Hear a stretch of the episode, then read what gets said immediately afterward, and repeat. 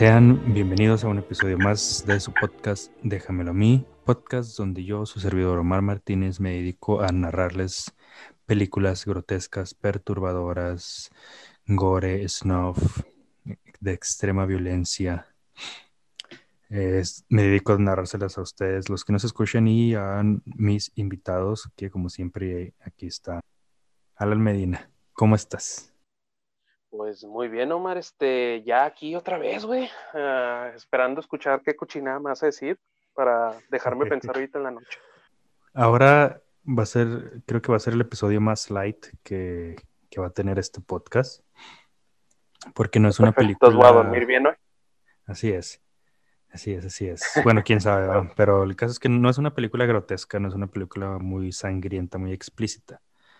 Quise hablarte de esta película porque sí es algo podría decirse traumante dependiendo de, cómo la veas, con qué perspectiva la veas, de dónde la veas, también en qué edad la veas. Y la película que quiero hablar es Ciudad de Dios. Eh, ¿No la has visto? Mm, he escuchado de ella, sé que se trata de pandillas, me parece, pero no, nunca la he visto, nunca me ha dado el tiempo de verla. Muy bien.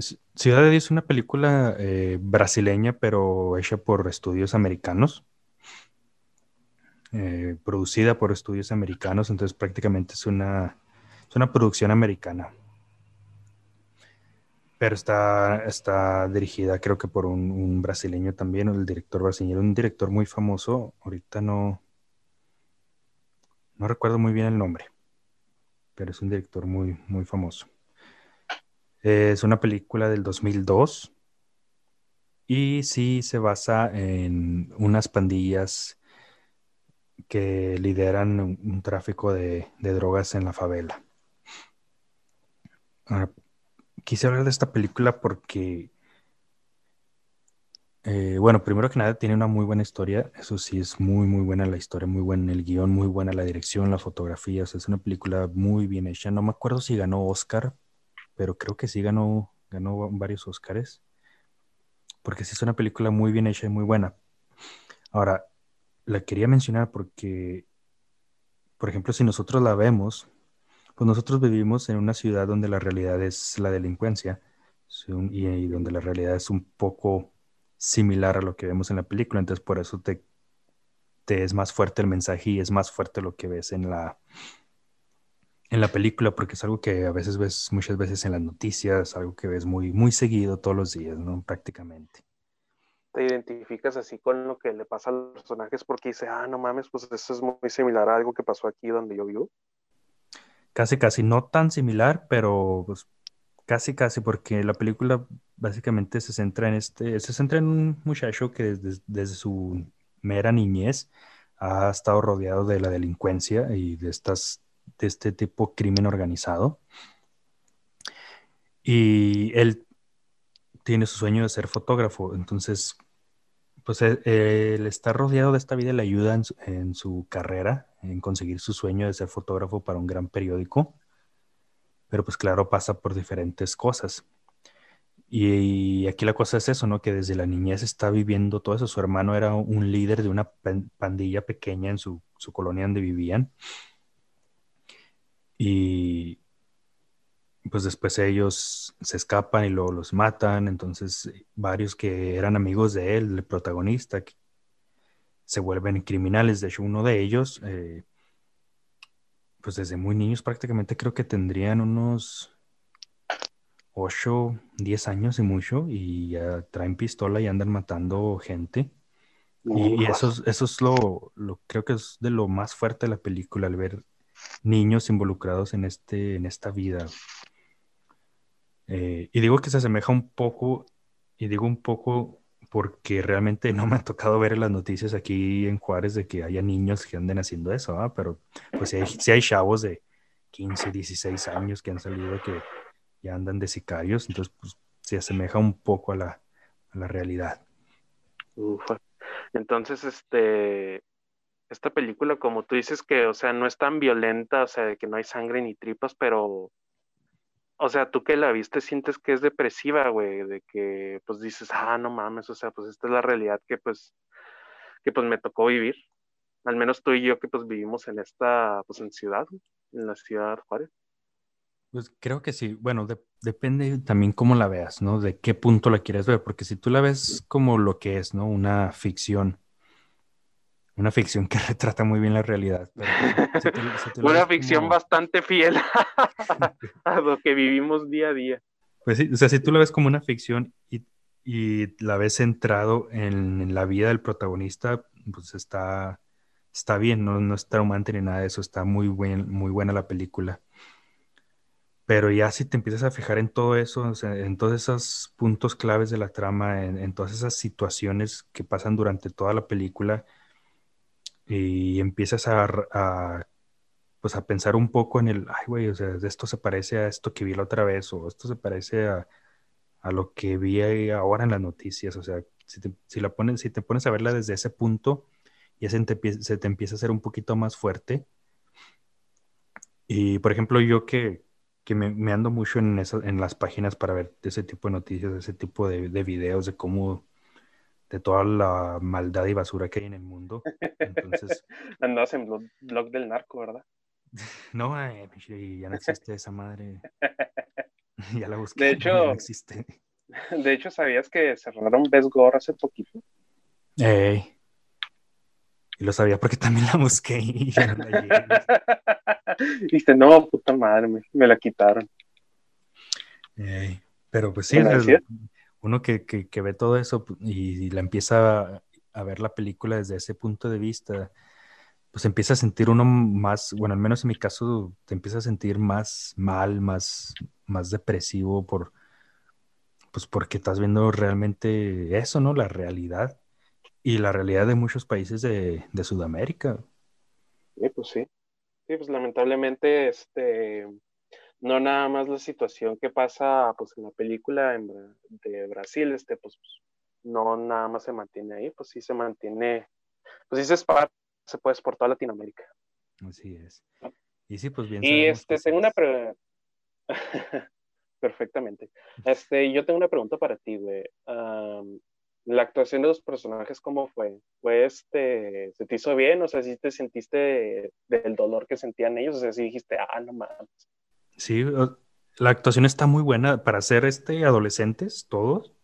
Bueno, ahí parecían adolescentes, realmente no sé si en la vida real tenían eh, la edad que aparentaban en la película, pero pues parecían adolescentes de unos 18, 19 años y mucho. No recuerdo muy bien si mencionan sus edades ya cuando están en lo más fuerte de la trama porque, bueno, haz de cuenta que los primeros 20 minutos, 30 minutos de, la película es su niñez y la vida de los hermanos mayores, que son, eran nada más tres que tenían su, su bandilla ahí de que eran ladrones, pero pues también mataban gente, entonces se metieron con alguien más o menos peligroso y tuvieron que escapar y al final los mataron. Entonces ya después sigue la adolescencia de estos, del personaje principal y su círculo social, que eso ya es todo el resto de la película. La película dura dos horas. Entonces, realmente no recuerdo si dicen su edad, pero pues para juzgar por, por, lo que andan haciendo, por cómo se visten, cómo se ven y todo eso, pues yo creo que han de tener unos 18, 19 años, los mayores han de tener 20, 21. ok. Pero actúan muy bien, hasta eso actúan muy bien. Se les, cada, cada papel que tiene cada actor le queda como anillo al dedo. Y este, me salió otra pregunta, güey. ¿Hay una escena que tú hayas visto que te haya dejado, o bueno, que se te haya pegado más, güey? Ah, claro que sí, güey. A ver, coméntala. Mira, primero para llegar a esa escena tengo que contarte, eh, uno de los personajes que se enfoca mucho y es este, eh, es uno, cuando era niño, el, personaje principal, este, pues tiene su amiguillo, ¿no? Entonces su amiguillo, él se empieza a desviar, se empieza a ir más por ese camino de ser el, pues el mafioso más cabrón, ¿no?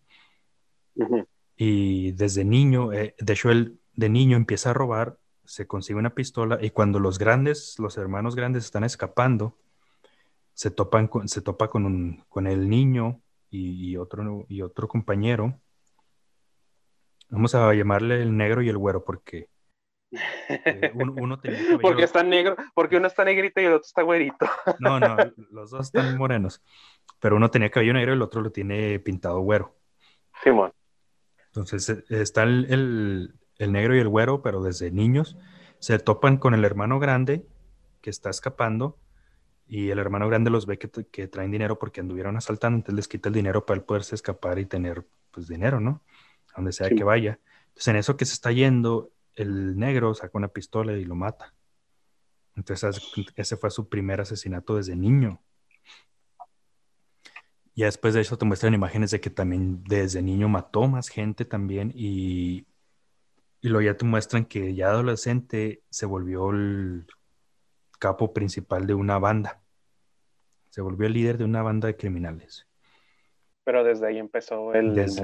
Desde Murillo empezó. Entonces, ahí en la, favela donde ellos están, donde ellos hacen sus, sus pendejadas y todo eso, ah, em, pues llega un grupo de niños pequeños también, que estos los veo, algunos, algunos tienen como unos 8 o 9 años, otros tienen como unos 7, y hay todavía unos más chicos, yo creo, el más chico debe tener como 6 años, y ellos ahí andan robando en las tiendillas, ahí andan de, pues, pinches malcriados, ¿no?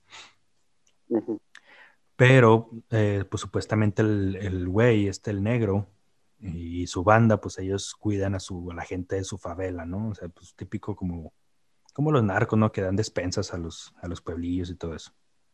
Entonces, estos sí, para pues, quedar bien ahí con la población. Ándale, entonces estos güeyes pues las cuidan, entonces agarran a este grupo de niños, los agarran robando y los persiguen. Y, y los alcanzan, pero después como que escapa la mayoría y quedan dos. Queda el más chico de todos, que te iba a tener unos seis años, y lo queda otro un poquito más grande de unos siete años y mucho, yo creo. Y los tienen arrinconados, y esta es la escena que la verdad se me hizo más fuerte, porque pues son niños. Entonces tienes la, tienes la pandilla esta del negro, la pandilla de chavos grandes, 19 años, 20. De hecho, el negro es el que se ve mayor de todos, que te iba a tener unos 20, 21 años y los tienes ahí eh, dándoles que de cachetadas, que bachones y todo, amenazándolos con pistolas. Y entonces le dice, le dice a los, a los, a los niños, les dice que, los va a castigar por andar robando a su gente. Que les va a disparar, pero que elijan dónde, o la mano o el pie. Hijo su perra madre.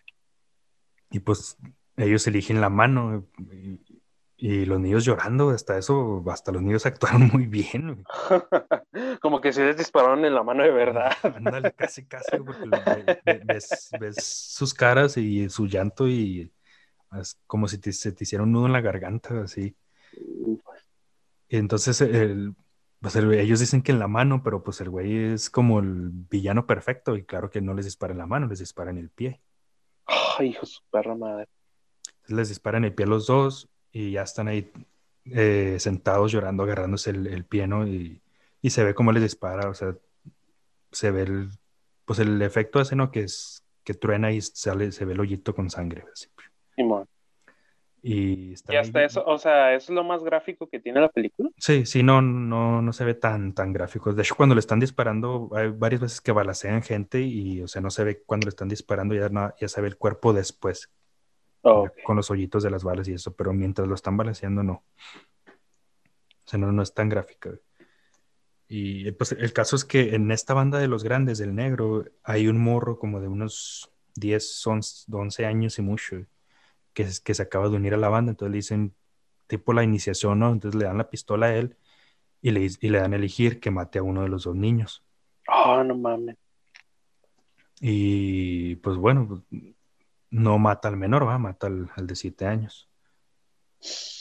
Y ya nomás se, queda el otro niño ahí, ellos se van y se queda el otro niño ahí llorando con su... No, no me acuerdo si eran hermanos o algo así, pero pues son, de que son conocidos y se querían, se querían. Y creo yo la escena, bueno, para mí es la escena más, más fuerte porque, pues como que a veces cae la mano cuando se meten con, con niños.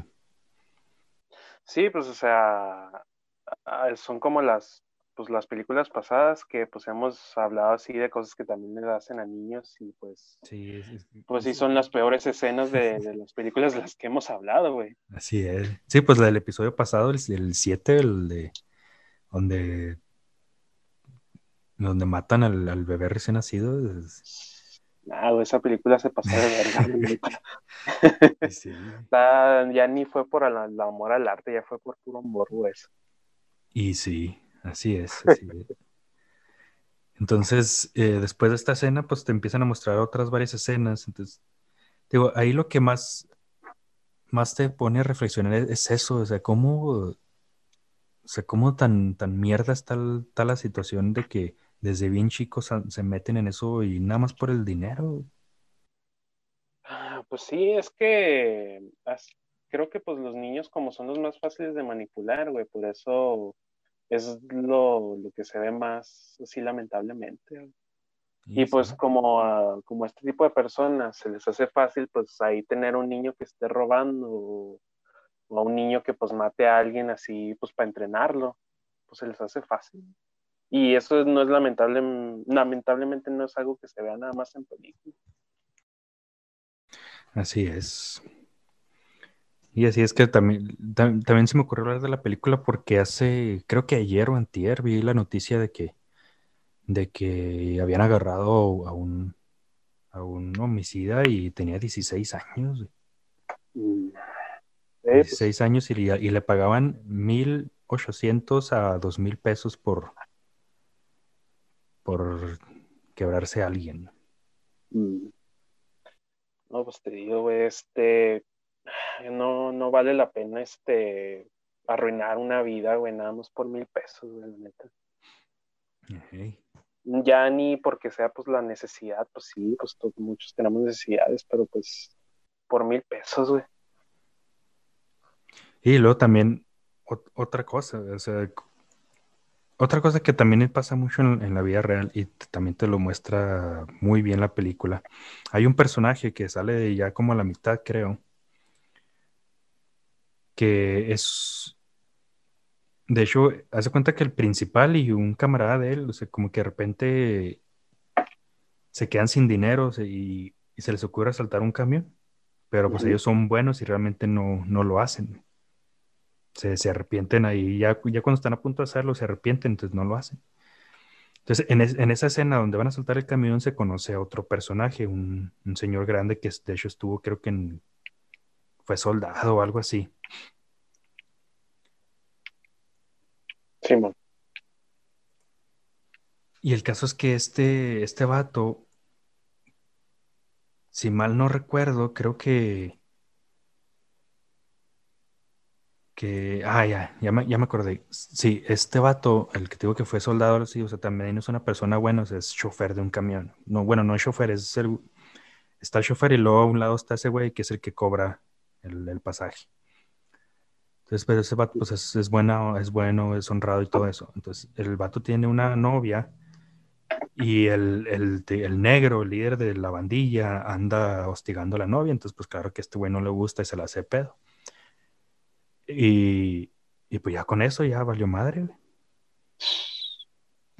Entonces hace cuenta que van hasta la casa, y esa es otra cosa que pasa también mucho en la vida real, o sea, van hasta la casa y no, y no van y lo sacan a él, o sea, van a la casa y balacean toda la casa sin importar quién esté adentro. Y no, hasta eso no, el único que estaba, estaba dentro la madre, estaba dentro él, estaba dentro el hermano menor y el papá, y pues nada más le dieron al, al papá y el papá fue el que se murió. Entonces ya después de eso, o sea, esa situación hace que él se corrompa y se una a la banda de, criminales contraria. A la banda contraria. Todo pues para vengar la muerte del, negro. Y no, me acuerdo si el, si el negro también viola a, la novia, la verdad no me acuerdo bien de eso. Ay, güey, pues, lo más seguro pinche mierda en esa película, güey. Lo más seguro es que sí pinche vida de mierda en esa película, güey. Para todos los personajes. pues algo más que agregaron, este, algo que se te haya pegado. algo que se me haya pegado. No, güey, pero o sea, algo, algo que se te haya pegado en la película, güey. Ah, bueno, pues ya después, después de eso, pues todo lo demás es de que están ahí en la guerra, de cómo intenta cada quien quedarse ya con el dominio de prácticamente toda la favela, porque lo que hacen es venden marihuana, venden cocaína y todo eso. Supuestamente pues son como dos, dos grupillos que estaban aliados y, vendían en diferentes zonas, pero pues ya cada quien se... pues igual que siempre, ¿no? De siempre hay uno que quiere quedarse con todo. y, y sí, este vato que, o sea, era bueno y se une al, otro bando y creo que en, en, ese punto como que te dan a entender, bueno, al menos así lo percibí yo y por situaciones que me ha tocado experimentar de que pues lamentablemente en la vida real no hay héroes y, y el bien son muy pocas las veces que gana. Muy, muy, muy pocas las veces que gana. Hasta podría decir que nunca gana. Que al bueno siempre le toca perder. güey. y pues bueno, al final, este, el negro gana. El negro le gana a la otra pandilla, se la chinga. Pero pues en todo ese desmadre que, se está haciendo, eh, pues ya entra al último la policía, porque pues de hecho la policía estaba inmiscuida y hacían su tráfico de armas y la chingada. Entonces algo sale mal, entonces ya para que la policía no quede mal, para que no se sepa todo lo que las cochinas que hacía la policía también. las madres que también está metida la policía. Entonces dice, no, pues ahora vamos a chingarnos pues, ya para no quedar mal nosotros. Y sí, terminan agarrando a todos y matando también a la mayoría. Entonces el negro se escapa y este es el final el protagonista anda ahí en medio de todo eso tomando fotos y todo eso y a escondidas. Entonces él se, está escondido como en un callejoncito y ve que llega el, negro y el negro no lo ve a él. El negro está ahí y se topa con los, otros morrillos que andaban asaltando. Los, niños que, al final, o sea, de hecho esos niños ya estaban prácticamente dentro de la pandilla del negro también. O sea, todos esos morrillos de, 8, 9, 10 años. Se los topa en, el, en ese callejón eh, mientras él está escapando. Y, les di, y algo les dice, creo que les va a pedir dinero o algo así, que, que ahí andan, que le digan algo así, que anden al pendiente, no sé qué chingados. Estaba en portugués, no le entendí lo que dijo. no, no, es que ya no me acuerdo muy de los, de los diálogos, no me voy a acordar. Y el caso es que este, eh, al final, pues los niños le dicen que, no lo van a ayudar y la chingada y que se van a quedar con, todo lo de él y se lo quiebran ahí.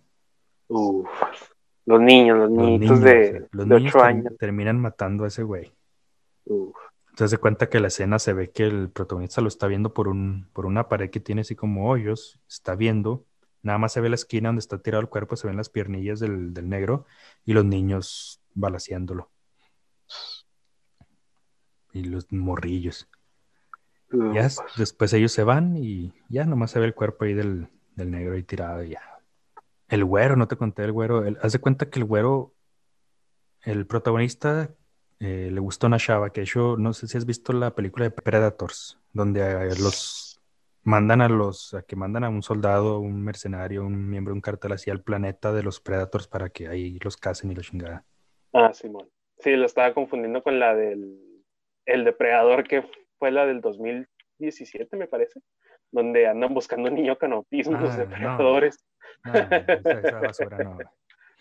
La anterior. Pero Simón, Simón sí lo vi con la de depredadores. Eh, eh, la, la, soldada, soldado que sale ahí, eh, ella sale en esta película Ciudad de Dios, pero pues claro, de adolescente. Oh, arras. Entonces, hace cuenta que ella, este, el protagonista como que quiere andar con ella, tipo casi casi se enamora de ella, pero el güero pues se la baja. Pues en realidad, en realidad ni se la baja, nada más este, pues el güey nunca le habló ni nada, ni se hicieron novios, entonces pues el güero ahí sí le habló y todo, y la chingada. El güero sí aprovechó. Y ahí pues se queda con ella. Entonces, pero ella es, ella es una muchacha buena. Es una muchacha buena también. Y pues el güero no, o sea, el güero es, es, es el mejor amigo del negro. Es compadrote acá desde niños.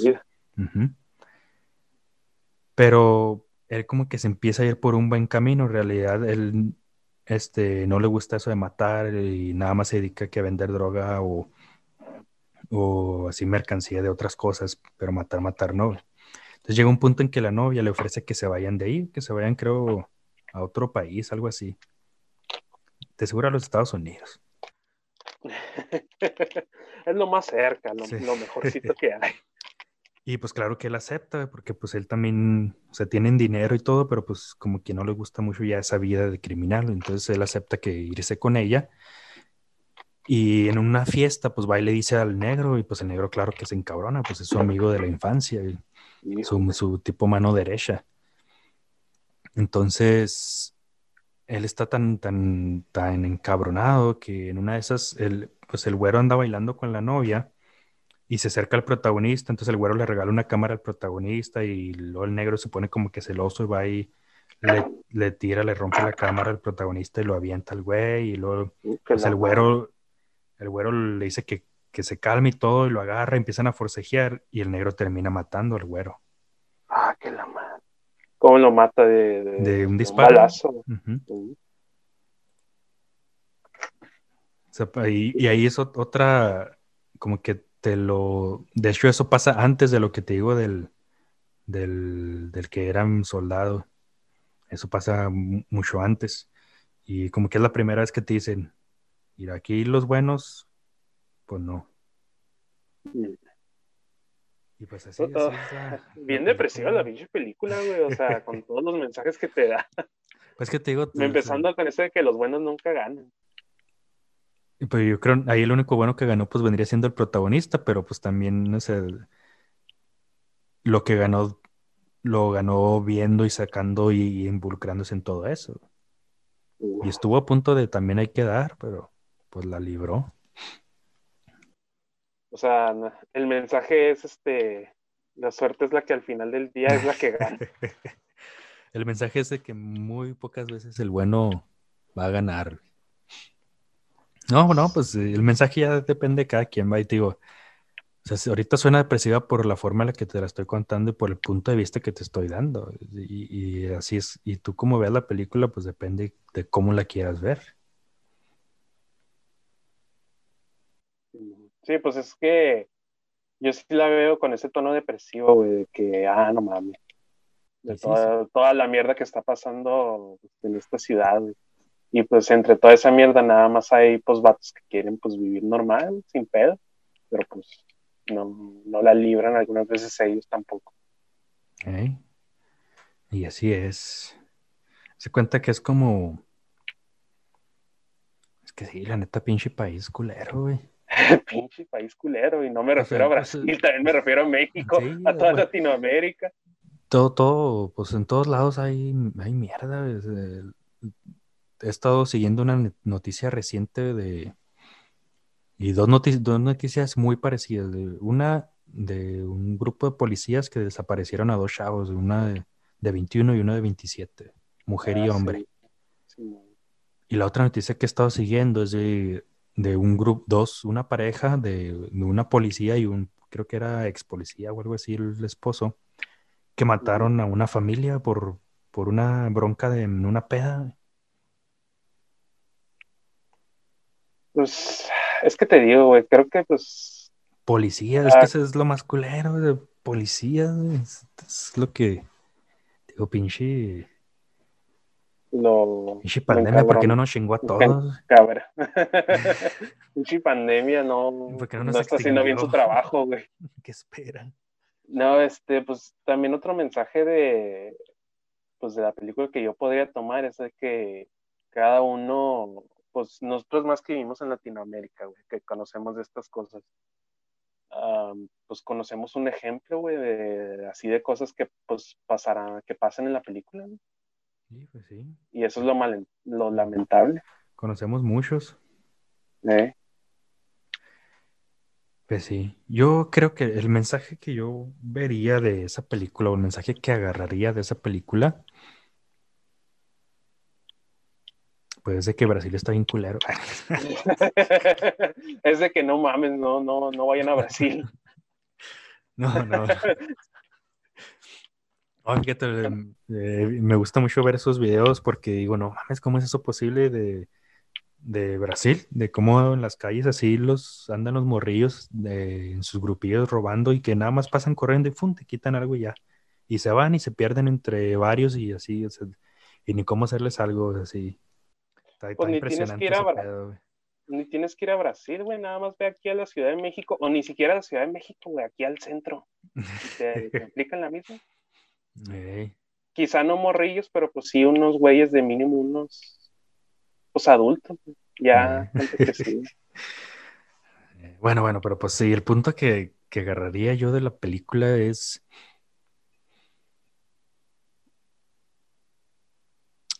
Pues de que. No vayan a Brasil. ah, ¿Decías?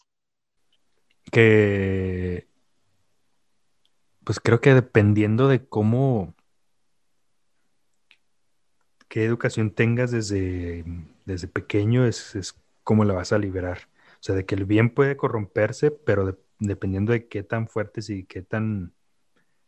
¿Cómo se diría? De, de qué tan longevas sean tus, tu moral, Porque, por ejemplo, el protagonista, o sea, él siempre fue bueno y, por poco se corrompe cuando quiso robar, pero su, bondad que tiene desde niño, su, parte buena que tiene desde niño, pues eso sobrellevó la maldad y pues por eso no se arrepintió al final y todo eso y siempre siguió siendo una buena persona. Pero, por ejemplo, los, está el otro que, que siempre fue malo desde niño, ¿no? El güero, y cuando quiso ser bueno, pues no se pudo. Porque lo, malo que traía desde antes, pues sobrepasó y ni pedo. Mm. Y luego el otro, pues era, el otro era, digo que era, creo que era militar retirado, o sea, o fue a la guerra por un tiempo, algo así. Entonces, pues para, o sea, ya con el simple hecho de que ya mató gente, de que ya, ya disparó un arma y todo eso, pues ya es algo que traes ahí desde que ya te, de hecho, Que, ya, te daña la mente, güey. Mm. Entonces ahí tiene ya metido ahí impregnado, pues. Entonces ahí está el, por qué también el mal sobrepasó el bien y terminó siendo corrompido también. Mm.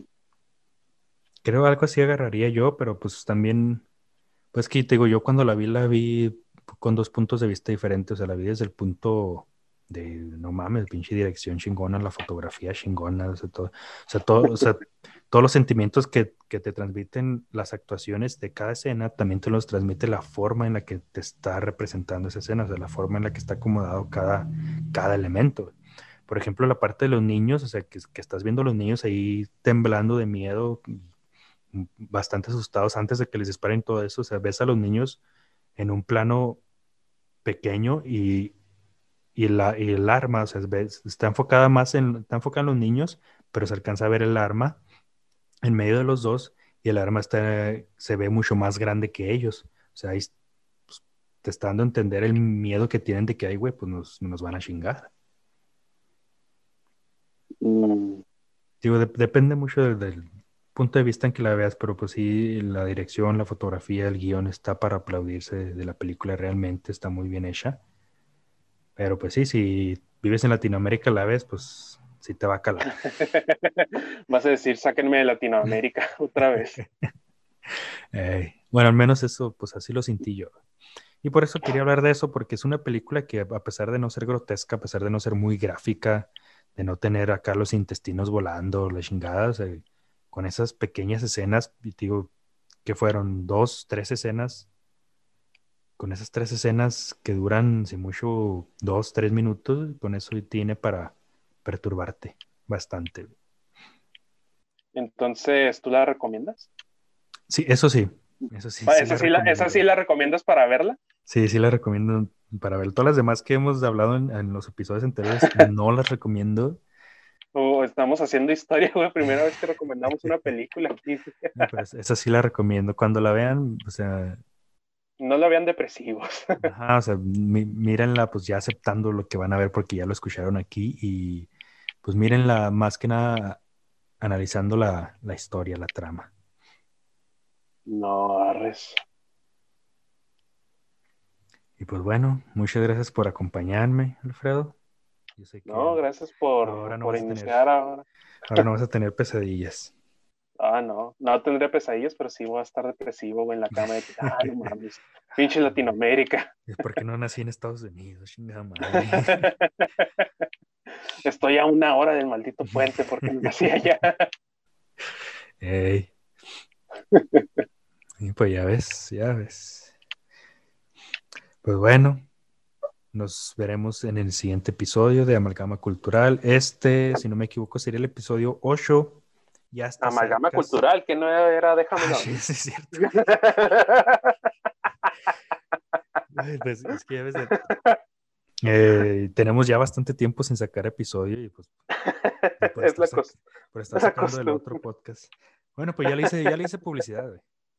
Vayan, vayan También, a, también vean a Amalgama Cultural. vayan a Amalgama Cultural, ese es un podcast más light, es de cualquier tema, trending topics, y de cine, de historia, de política, de lo que sea, pero de una forma un poquito más light. Y este, este es su podcast, Déjamelo a mí. Eh, si no me equivoco, episodio 8. Ya estamos cerca también del final de temporada. Van a ser 10 episodios y el décimo episodio va a ser. ah, espero que me acompañes, Alfredo. Si no, pues invitaré a alguien más. Ok. Vamos a estar viendo, bueno, voy a estar viendo una película al mismo tiempo que voy a estar grabando y voy a estar platicando qué es lo que estoy viendo. Pues para, que, para ver si es un poquito más interesante. Ya tengo seleccionada la película que, que se va a ver y, y damn, va a estar bueno. Así es. Y pues bueno, muchas gracias por habernos escuchado. Eh, lam- lamento la tardanza, pero pues tenía que tomarme unas vacaciones de ver tantas películas bastante horribles. Así que gracias, Alan, por acompañarme nuevamente, como siempre. Es muy, muy, mucho gusto el tenerte aquí. No, pues gracias por tenerme aquí. Este ya sí, ya se me hacía mucho que no hacía un episodio de estos de Déjamelo a mí. Y este, me alegra que mi episodio donde regresé, este, no fue, no hubo tantas tripas, güey, No hubo sangre. tantas tripas. No hubo tantas tripas, tantos cuellos degollados, ni nada. Ni- eh, compartan el podcast, déjamelo a mí, podcast donde les platicamos películas horribles, grotescas, perturbadoras, snuff, gore. Y también vayan a ver el podcast Amalgama Cultural, un, poca- un podcast más light y donde quieran, donde van a escuchar de muchos temas. Y si quieren que hablemos de algo en ese podcast de Amalgama Cultural, eh, para la segunda temporada, ya acabó la primera temporada, pues pueden contactarnos y darle like o compartir la página de facebook.com diagonal profe al comic. Para que dejen sugerencias de cualquier tipo. Si tienen películas, conocen películas perturbadoras que quieran, que quieran que vea y les platique de qué tratan, pues, pues también pueden pasar Si, a... es- o sea, si tienen miedo de una película que dicen, ah, no mames, me dijeron que está muy fea, pero no la quiero ver, pues déjensela aquí a, a mi compa el Ándeles, profe. Yo me la aviento. Y nomás, nomás no van a decir que el sin pies humano, que mártires o... Esa ya, esas ya ¿Cuál las otra? vimos. ¿Cuál otra es un clásico? Este, que siempre son, siempre los que mencionan Ah. son mártires. Eh, Conozco una que se llama Tosco, güey, de, de una morsa. ¿De una morsa? Ah, ah, ahí está otro episodio, güey. bueno, pero de esas, de esas no están tan. Esas no son tan, tan acá. Digo, si, si quieren algo acá, pues escuchen los episodios. Escuchen el episodio 7. en eso tienen. Nomás con decirles, escuchen el 7 ya. bueno, no, ya, ya nos retiramos. Eh, muchas gracias nuevamente a quien nos está escuchando. Muchísimas gracias por seguir escuchando estos podcasts, por seguir apoyando y apoyar será hasta el siguiente episodio. Hasta la próxima.